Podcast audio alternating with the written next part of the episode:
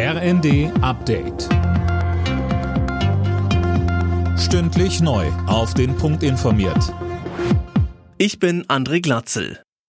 Die Gewerkschaft Verdi droht mit längeren Streiks, falls die Lufthansa ihr Tarifangebot fürs Bodenpersonal nicht nachbessert.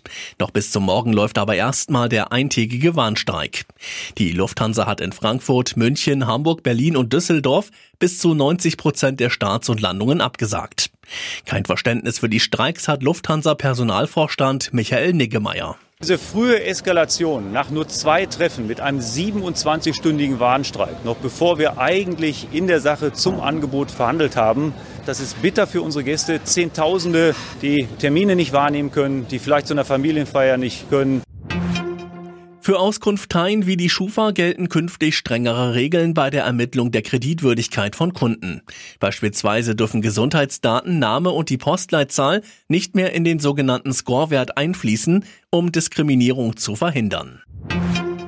Die Ampel entschärft das Kinderpornografiegesetz. Hintergrund ist, dass sich aktuell auch Eltern oder Lehrer strafbar machen, die eigentlich nur andere Leute warnen wollen, beziehungsweise über einen Klassenchat oder ähnliches ungewollt in den Besitz von Kinderpornografie kommen.